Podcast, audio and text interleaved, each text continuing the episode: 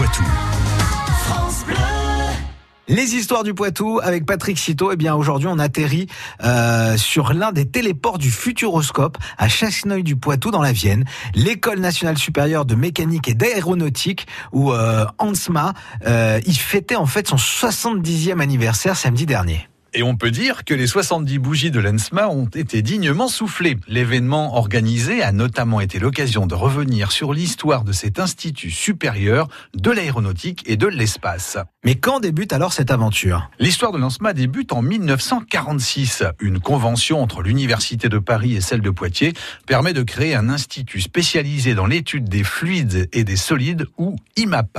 Il devient l'École nationale supérieure de mécanique et d'aérotechnique ou ENSMA en 1948.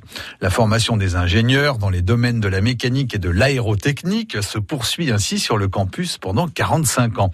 En 1993, l'établissement déménage sur un campus résolument novateur implanté sur le site de la technopole du Futuroscope. En 2011, l'ANSMA franchit un nouveau cap. Elle adopte la marque ISAE et prend le nom d'usage ISAE ENSMA et intègre ainsi le premier pôle mondial de formation supérieure en aéronautique et spatiale. Et quelles sont les matières enseignées dans ce campus Alors, il y a la mécanique des fluides et des structures, euh, l'aérodynamique, l'énergie, la thermique et la propulsion, hein, qui sont notamment au programme des étudiants. Ils sont ainsi un peu plus de 800 à y suivre ces formations supérieures sur le campus. De nombreux industriels participent à ces enseignements. Ils font profiter les élèves de leur expérience sur des cas concrets dans le cadre de chaires industrielles ou de partenariats durables.